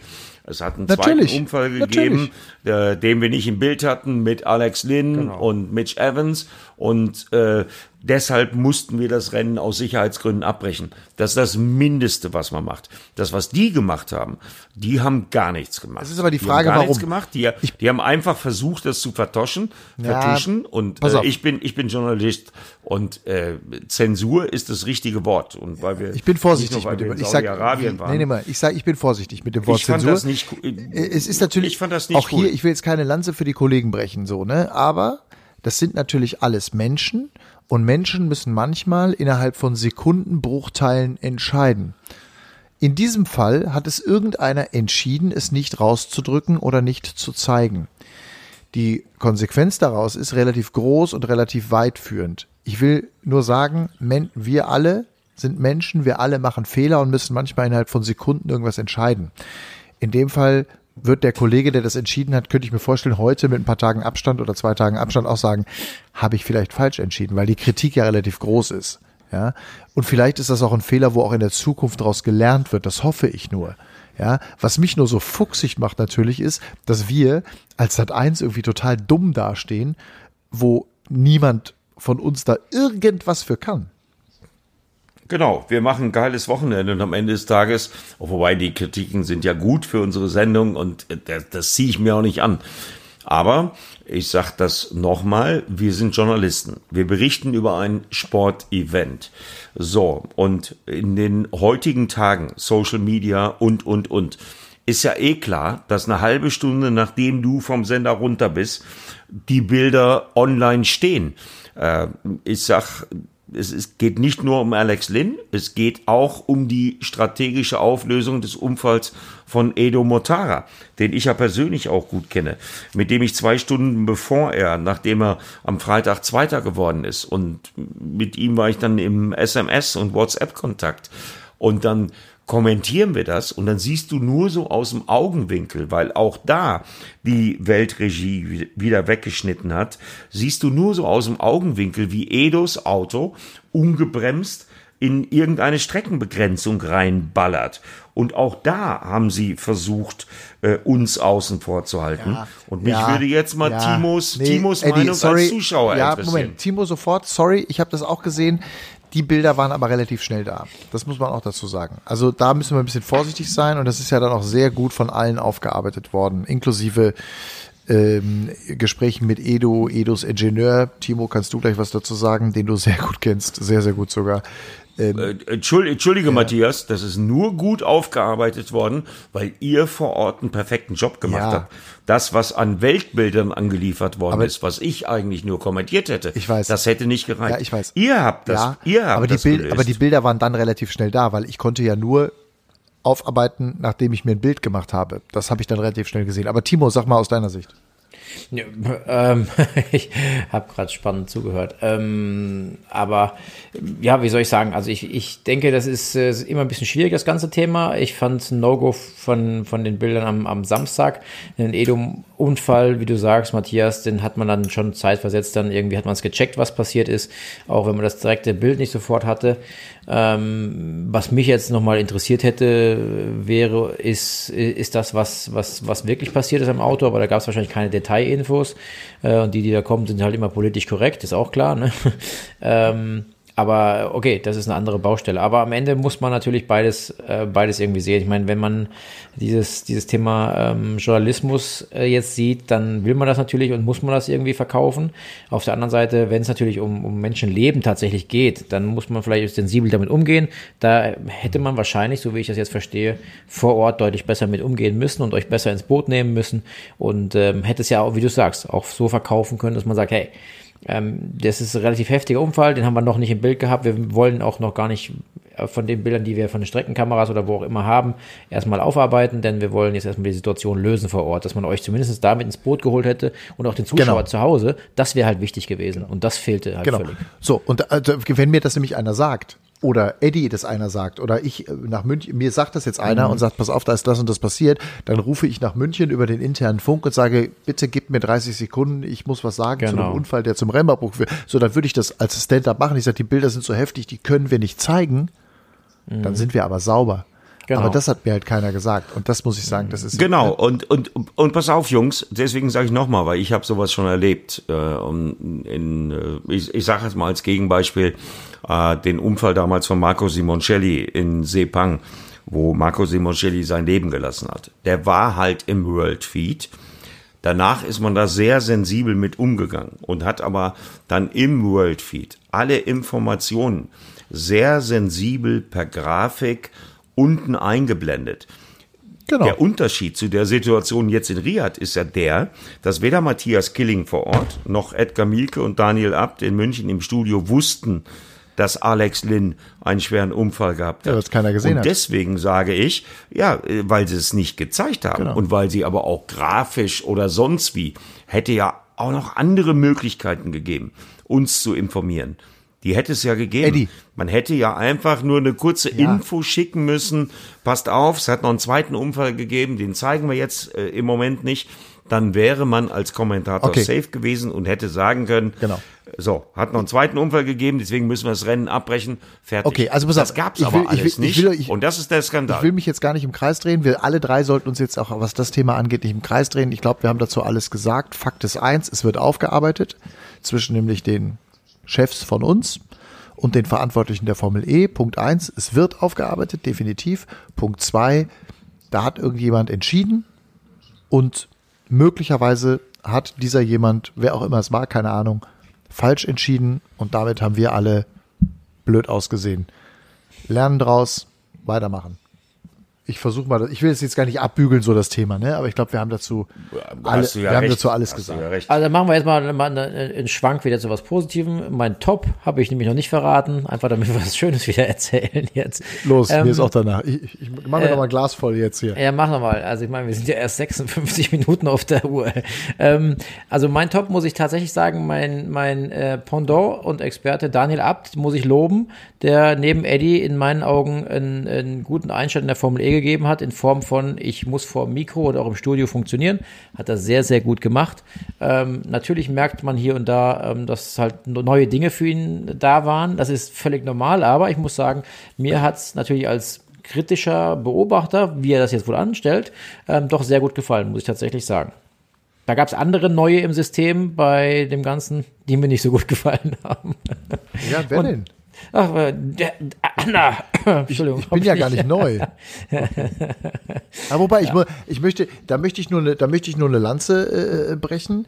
Ähm, äh, okay, das ist ja immer Geschmackssache. Das wird auch viele Menschen geben, die DTM gucken, die sagen, boah, den Killing kann ich nicht sehen oder den Scheider kann ja, ich nicht sehen ja oder den Mirke kann ich nicht hören. das ist ja immer so. Ne? Die Zusammenarbeit mit Christian Danner für mich war hervorragend. Ne? Ähm, äh, Hast du jetzt Christian Danner gesagt, oder? Ja, ich habe jetzt Christian Achso, aha, also, okay, habe ich gar nicht. Jetzt, weiß gar nicht, was Namen du gar nicht. Jetzt. nee, also ich fand das gut, ich fand das gut und ich fand das äh, super. Ähm, aber es ist eben nur mal einmal so, ich bin wieder bei Sebastian Krumbiegel, ein schöner Satz, ich weiß nicht, ob ich ihn hier schon mal gesagt habe, aber Sebastian Krumbiegel, Head, äh, Headsänger der Prinzen, hat irgendwann mal zu mir gesagt, Matthias, wer den Kopf aus dem Fenster hält, muss damit rechnen, geföhnt zu werden. So ist es im Leben. Ja. Geht uns allen so. So sieht, Geht uns was allen dran. so. so sieht das mal aus. Ist wirklich was dran. Ähm, Eddie, hast du schon Top Timo- gesagt eigentlich? Eddie, hast du schon Top gesagt? weiß ich gar Also nicht mehr. Flop ist, Äh, Flop ist, er jetzt pass auf, Flop ist für uns alle die Weltregie. Timos Top Daniel Abt, mein Top Nico Müller, dein Top? Nee, du hast du noch nicht gesagt. Doch, Nee, mein klar. Top war vorhin auch mal Ihr, ihr als. Crew wart doch gerade das Top. Ja, Achso, der- Top, ihr hattet wir waren als Crew. Wir, wir klar. Crew. Also Stimmt. Crew, Crew, Ja. Kuriert, aber dann mache ich jetzt noch einen Top auf und gebe Timo einfach mal recht, weil Timo ist ja normalerweise mein kongenialer Partner, den ich total vermisse. Timo, wie dich. gerne würde ich dir deine Sachen hinlegen. äh, hoffentlich kommen wir da bald mal zu. Nee, aber weil, weil du Daniel äh, angesprochen hast. Ähm, Daniel und ich haben uns das erste Mal physisch getroffen am Donnerstag vor dem ersten freien Training seit, ja, und da kommt das Problem. Wir wussten beide nicht, wann haben wir uns das letzte Mal persönlich gesehen. Muss ewig her sein, da ist er, glaube ich, noch Formel In 3 den gefahren. 80ern. Ja, also, ne, also äh, wirklich irre. Daniel war, Daniel war noch im Kinderwagen. Aber äh, Aber, aber, aber äh, mit Daniel zusammen äh, zu arbeiten war äh, ähnlich geil wie mit äh, dir, Timo, Danke. Äh, oder Martin ähm, in der DTM zusammenzuarbeiten. Das wusste ich so ein bisschen vorher. Aber was ich auch gemerkt habe und was ich sehr beeindruckend fand, äh, ich hoffe, Daniel hört sich den Podcast irgendwann mal an. Der junge Bursche. Digga, der ist ja bei, der bei einer Stunde, bei einer der- Stunde ist der längst Ey, ausgestiegen. Pass auf. Nee, nee, pass auf. Äh, der, der ja ein durchtrainierter Top-Athlet ist, ne? der bis vor kurzem Profi-Rennfahrer war, der war an beiden Tagen, sowohl Freitag als auch Samstag, nach der Sendung richtig, richtig platt. Der war richtig, richtig platt, hat das auch äh, klar kommuniziert, dass es äh, jetzt reicht. Und äh, das fand ich als alter Sack dann schon sehr spannend zu beobachten. Aber ich glaube, da haben wir uns für die Formel E-Übertragungen auf Sat 1 einen Sechser am Lotto eingefangen, weil er hat das gut gemacht und äh, ich freue mich jetzt schon auf die nächsten Rennen. Aber ich muss- muss da schon gleich mal für wieder- Mich, für mich als alter dich, Sack. dich, Eddie, muss ich mit, mit loben so wieder, ein- weil mir war wieder eins klar, nachdem ich das, Ach, doch, doch, Quatsch. den Kommentar mit euch beiden gehört habe, war mir wieder klar, wie gut vorbereitet der liebe Eddie wieder äh, von München aus über das Internet, über all die Recherche, die er betreibt, war. Also Eddie, auf ein fettes, fettes, fettes Kompliment, muss ich sagen. Also ihr da draußen, wenn ihr es noch nicht schon gehört habt, der Eddie ist auch der, der mich auch vor Ort in Hockenheim oder wo auch immer wir bei der DTM sind, versorgt mit Informationen, Ergebnislisten und so weiter. Das macht er richtig geil. Und dafür, dass du das erste Mal weder Fahrer, Teams, Farben etc. eigentlich wirklich kanntest, hast du es kommentiert, wie wenn du es jahrelang gemacht hättest schon. Also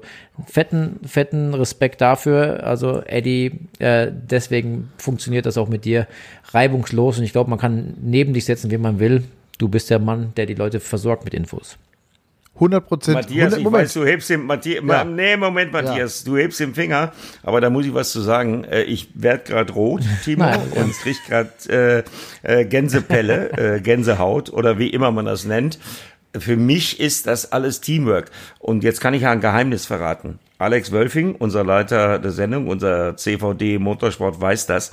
Ich habe am Donnerstagmittag äh, vor dem ersten Training Formel E so die Hosen voll gehabt, wie mindestens seit 20 Jahren nicht mehr vor einer Übertragung.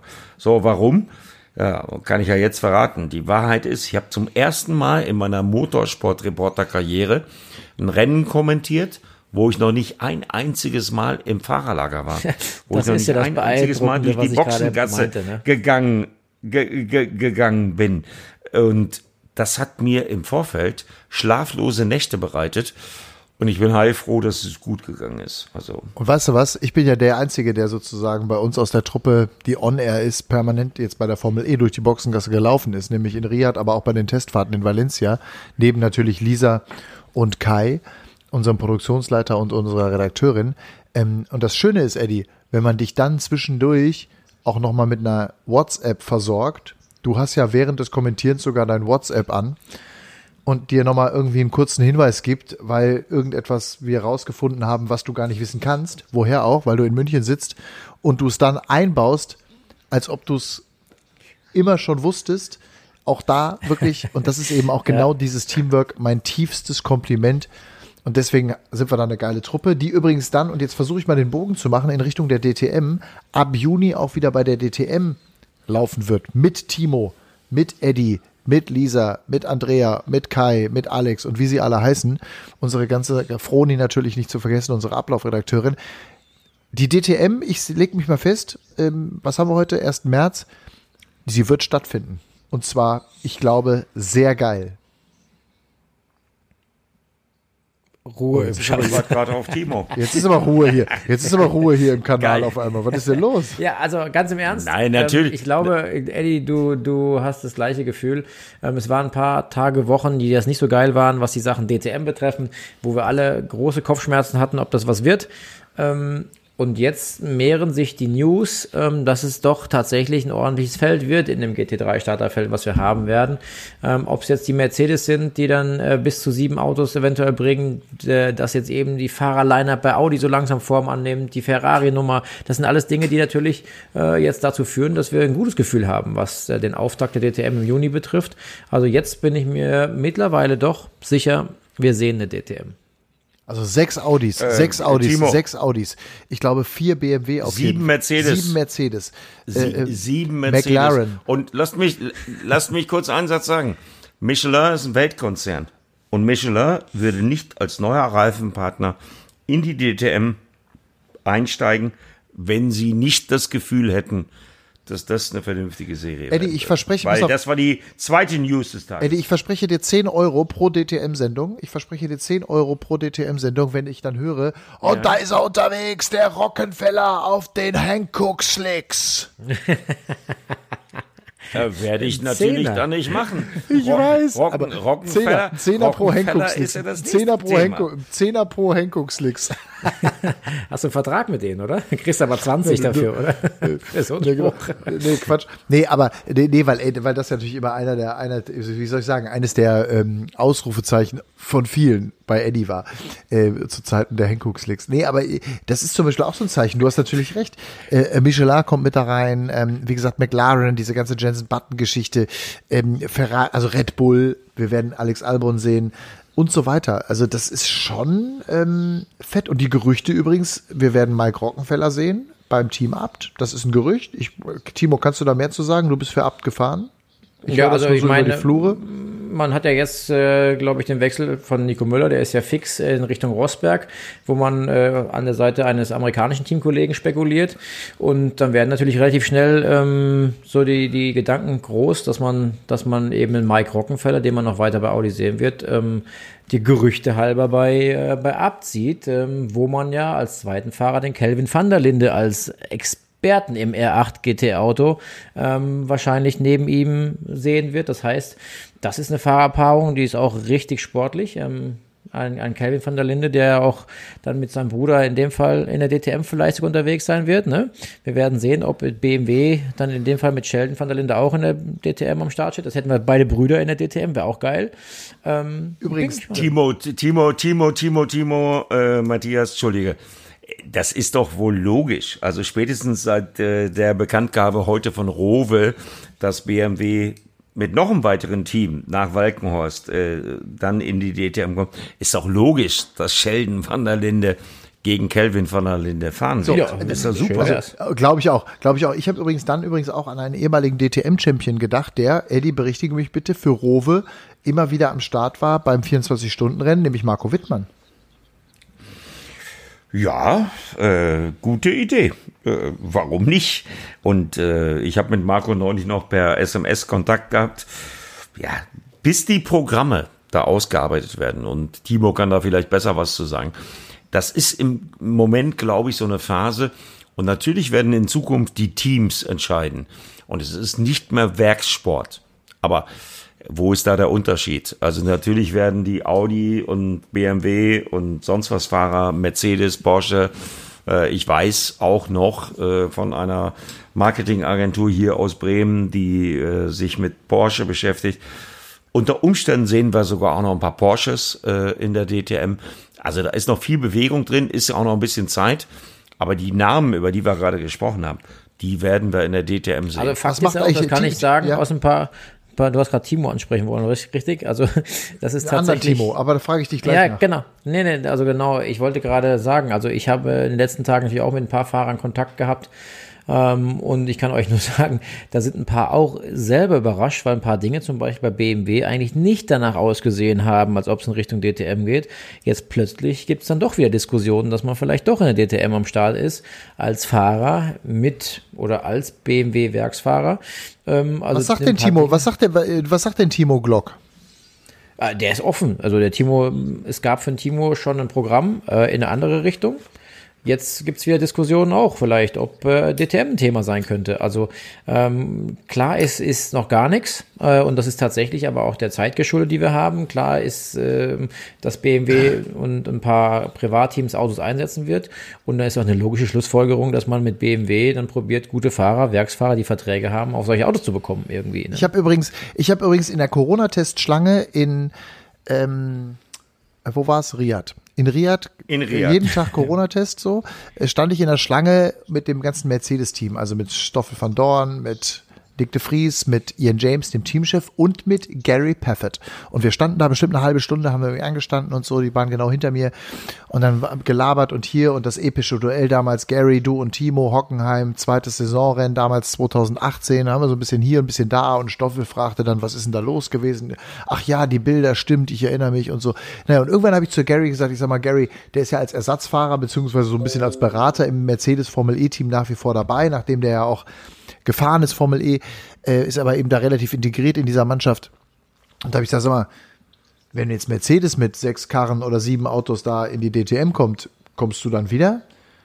Und ähm, er hat halt gelacht so, ne? Und hat gesagt, nee, nee, meine Aufgabe ist hier bei der Formel E.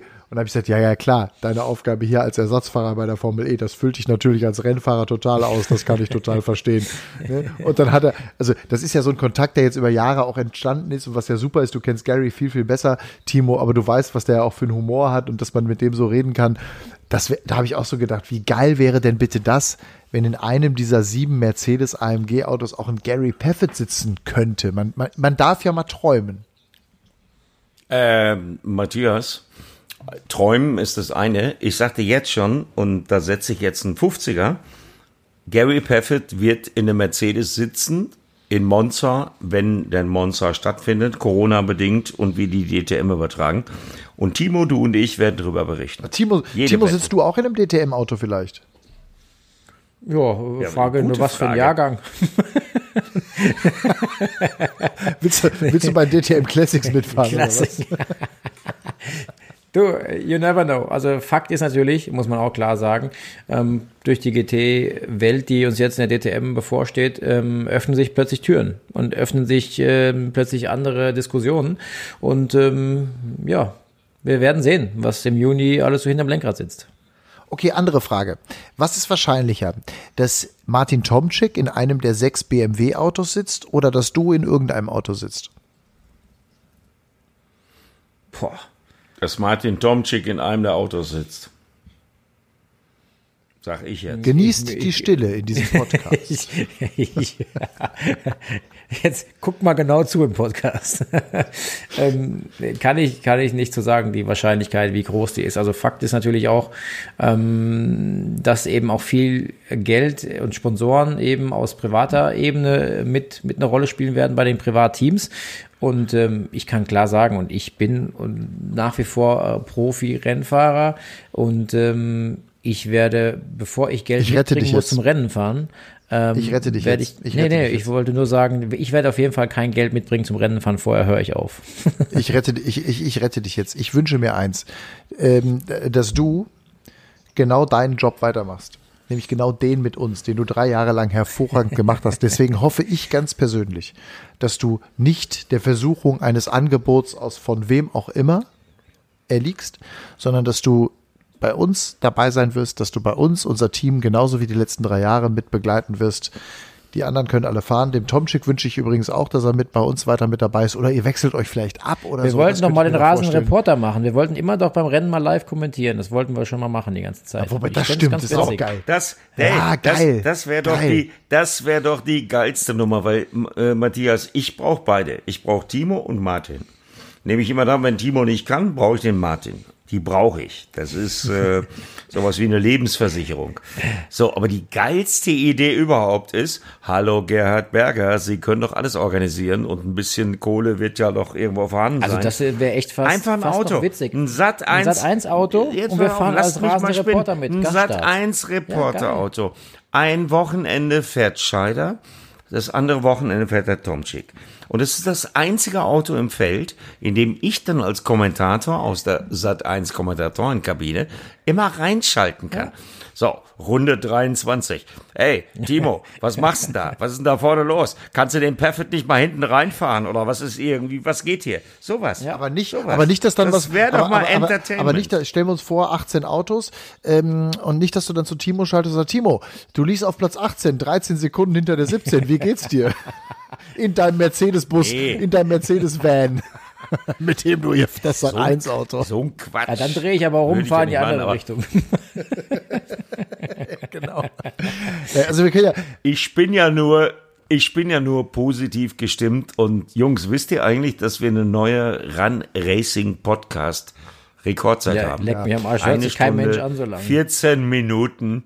doch, doch, doch, doch. Doch, doch, doch. Okay, Leute, Echt? passt auf. Wenn ihr, wenn ihr bis jetzt durch, das- pass auf, das- äh, kurze Ansage nach draußen. Wenn ihr bis jetzt durchgehalten habt, eine Stunde 15, nehmt bitte euer Instagram, schreibt eine Direct Message von mir aus an mich, an Timo oder an Eddie. Also, Eddie ist at Eddie Mielke Official. Timo ist at Timo Scheider. Ich bin at Matthias Killing. Am besten an alle drei, damit wir es gleichzeitig wissen. Wer sich diesen Podcast bis zum Ende hier angehört hat, mit dem ganzen Gelaber am Schluss, da war ja viel Substanz drin, muss man sagen. Äh, Gerade jetzt am Ende. Äh, 1,15 sind wir lang. Bitte schreibt uns eine Direct Message. Äh, Dann können wir dann nächste Woche drüber reden, wer uns da alles geschrieben hat. Ich stifte zwei DTM Paddock-Karten mit persönlicher Betreuung von mir. Ähm, für die, die mich persönlich anmailen, an Simsen oder wie auch immer. Ähm, weil das fände ich schon eine Leistung. Das fände ich wer schon eine sich da so Leistung. meldet. Die, also ist auch eine Leistung, mit dir den ganzen Tag im Paddock rumzulaufen. Nee, die müssen ja nicht den ganzen Tag mit mir im Paddock rumlaufen. Ich würde mich drum kümmern um die Leute. Und ihr beide wisst ja am allerbesten, was das bedeutet, wenn ich mich kümmere. In der. Tat. In der Tat. Ähm, ich würde Folgendes vorschlagen. Ähm, außer wenn jetzt von euch einer noch was am Herzen hat, aber 1,16, unsere Chefs haben immer gesagt, ah, super, so ein Podcast macht mal schöne, entspannte 30 Minuten. Wer weiß, wer uns kennt, weiß, das kriegen wir seltenst hin, eigentlich nie. Ähm, vielleicht machen wir nächste Woche oder übernächste Woche, je nachdem, wie wir zurzeit äh, zusammenfinden, aber vielleicht sogar nächste Woche schon mal wirklich so einen Ausblick und gucken mal auf die ganzen Gerüchte in der DTM, schauen mal, was so los ist. Vielleicht können wir alle auch noch mal ein bisschen recherchieren, um an der Stelle auch ein bisschen konkreter zu werden. Welche Fahrer werden wir sehen? Wer wird wie wo unterwegs sein? Ich glaube, das könnte Spaß machen. Und ähm, das ist, glaube ich, ein Thema. Und Eddie, ich glaube, die MotoGP könnte auch nächste Woche ein Thema sein. Ja, oder? wir haben ja viel nicht Menge. besprochen, ne? Also es gibt ja viel. DTM, Formel 1 geht, was MotoGP geht, was Rallycross WM hat einen neuen Promoter und so weiter. Ich glaube, wir haben ein paar Stimmt, Themen. Ja. stimmt. Da haben wir, da haben wir also für nächste Woche viel also, zu tun. äh, Also Themen haben wir, Themen haben wir ohne Ende. Ne? Also ich habe es vorhin ja mal ganz kurz erwähnt. Allein heute Valentino Rossi mit mittlerweile 42 Jahren in seinem neuen Leder äh, mit dem neuen Bike, die Kombination, seine Farbe Gelb, die 46 Petronas und und und. Äh, da gibt's Themen ohne Ende für nächste Woche. Ähm, Timos Zukunft haben wir zum Beispiel auch noch gar nicht besprochen. Ich weiß, es gibt einen neuen Promoter. Ich weiß, er ist er äh, in, der Ex in der Extreme E aktiv. Ja, äh, Matthias, im Gegensatz zu dir und mir, hat er kein äh, Weinglas Ja, äh, vor das sich stehen. ich jetzt gerade ein Ähm, bisschen irgendwie. Ja, äh, das ist eben halt die schlechte Vorbereitung. Ja, oder vielleicht lernen zeigt das, auf, von mir. das auf einen guten Job, den ich jetzt in Ausblick habe. Ne? Wer weiß. Vielleicht muss ich mich ja wieder sportlich Okay. aktivieren. Es gibt übrigens in diesem Podcast immer nur einen, Eddie, und das ist das Lustige. Es wird bei einem immer spekuliert über die Zukunft. Bei uns beiden wird überhaupt nichts spekuliert. Wir zwei, wir sind, weißt du, Nee. wir sind einfach da. Bumm, wie so alte Eichen, Ey, hingepflanzt. Bumm. Aber, aber, aber pass auf, Scheider hat mir gestern ein Video geschickt, wo er wirklich so eine Mischung aus Nordic Walking und keine Ahnung, wie man das nennt, was er da gemacht hat. Scheider trainiert. So viel kann ich schon mal sagen. Und hauen wir doch mal einen raus. Scheider bereitet sich auf ein Comeback vor. Ich werde Teamkollege vom Alonso. Weil, in die Formel 1. Bullshit. Ja. Nein, nein. Timo Scheider in die Formel 1. Mhm. Ja. Lie Fakt lieber, ist, lieber, Robert, lieber Robert Seibert, wenn scheitert. du diesen, diesen Podcast gehört hast, äh, schöne Grüße. Der Chef, der Scheider trainiert und Scheider ist noch nicht fertig. Nein, nein, nein, nein, nein. Also äh, Scheider ist noch nicht fertig, das wissen wir, Eddie, aber wir beide sind auch noch nicht fertig. Wir haben auch noch ein bisschen was vor. Wir haben auch einiges vor. Ich glaube, wir haben einen schönen Start gehabt mit dieser Formel E. Das ist ja hoffentlich ein langfristiges Projekt. Am Schluss auch nochmal Danke an alle, die dazugeguckt haben. 100, äh, 520.000 Zuschauer in Sat 1. Das ist ähm, in der Zielgruppe, das ist so ein, das ist so ein DTM-Niveau, kann man sagen, äh, was wir da fast erreicht haben und das mit der ersten Sendung. Ich muss sagen, das macht mir ganz viel Hoffnung. Die entscheidende Zahl ist, das sechsmal so viel, sechsmal so viel wie bei Eurosport, manchmal sogar, ich glaube, oder sogar noch mehr. Ähm, äh, also mir hat mir hat Stefan Moser, der auf dem äh, gleichen Flieger war, Stefan Moser ist der Pressechef aus dem Hause Audi, äh, wie du in Riyadh, der hat mir geschrieben, dass eine Verachtzehnfachung äh, der Quote, die vorher bei den Kollegen von Eurosport. Ja, es, ist immer die Frage, wie man das alles rechnet und so. Ich glaube, es ist eher eine Versechsfachung. Es äh, ist auf jeden Fall ein Vielfaches mehr. Sprich, also es haben sich ein paar Menschen dafür interessiert. Übrigens, abgerechnet wird nicht nach der ersten Sendung, sondern immer nach der zweiten. Denn die Frage ist ja, wie viele bleiben dann dran? Und gucken das wieder. Deswegen bin ich sehr gespannt auf den 10. April in Rom. Das ist ja dann ein One-Shot sozusagen. Es wird nur ein Rennen sein am 10. April. Das ist ein Samstag. Und da wird rund um, ich weiß gar nicht, Kolosseum ist es Kolosseum mit dabei in der Strecke. Also zumindest Zentrum Rom. Da wird gefahren und da bin ich echt gespannt. Das werden wir dann auch live in Sat 1 sehen. Und im Juni im Juni der Auftakt der DTM und Ende März der Auftakt der Xtreme E mit Streckendesigner Timo Scheider und Kommentator Eddie Mielke, das Ganze auf Pro7 Max. Habe ich heute im Podcast gelernt und finde ich ja super geil, dass ich das durch Timo jetzt im Podcast gelernt habe. Äh, Reservefahrer, Ersatzfahrer, geil. Aber für alle äh, Teams. Ich würde es nennen. Ja? Hallo, aber ja, was, für was, alle hallo, Teams. Seid ihr eigentlich doof? Der, ist noch der, gar nicht offiziell. Der, der, das hauen wir jetzt raus. Der, und jetzt, meine Damen und Herren, Extreme E, da sehen wir es. Matthias Ekström hat gerade ein Problem. Und jetzt braucht das Team ab den Joker-Fahrer. Und der Joker-Fahrer ist Timo Scheider. Und da kommt der angerannt. Der Timo. Matthias Ekström steigt aus. Und da kommt, ah, der Wechsel. Matthias Ekström gibt Timo Scheider dann auch mal kurze Anweisungen. Und jetzt Timo Scheider für Matthias Ekström, dem offensichtlich schlecht geworden ist im Auto. So, also mehr geht nicht für einen Podcast. Jungs, äh, wir haben eine Stunde 20. Und wir haben 23. Wenn wir jetzt keine Reaktion, wenn wir jetzt keine Reaktionen kriegen. Eddie, wir ja? haben eine Stunde 20 und du klingst wie 20 Liter Wein. Das ist jetzt gemein. Nein, alles gut. Ähm, das hat viel Spaß gemacht mit euch, Jungs. Vielen, vielen Dank, dass wir das heute Abend so spät noch machen konnten. Ich wollte eigentlich um Mitternacht äh, veröffentlichen. Das ist 23.18 Uhr. Ich, ihr müsst mir das jetzt schnell schicken und ich muss schnell schneiden. Das dauert eine Stunde. Wir schicken es dir ganz schnell. Alles klar. Ich drücke jetzt mal auf Pause. Danke an alle, dass ihr zugehört habt. Danke an alle unsere lieben Fans da draußen. Es werden immer mehr. Vielen, vielen Dank für die Nachrichten, auch die wir zwischendurch immer wieder bekommen mit der Frage, wann kommt die nächste Folge. Wenn euch diese Folge gefallen hat, dann schickt uns bitte gerne eine Bewertung. Fünf Sterne Bewertung wäre das Beste. Wir nehmen aber auch vier oder drei. Und wenn ihr Lust habt, macht einen Screenshot, teilt es auf eurem Social Media Kanal, damit noch mehr von diesem Podcast hier erfahren. Das war's für heute. Run Racing, der Motorsport Podcast. Danke Timo, danke Eddie. Ciao, macht's gut. Run Racing, der Motorsport Podcast mit Timo Scheider, Eddie Mielke und Matthias Killing.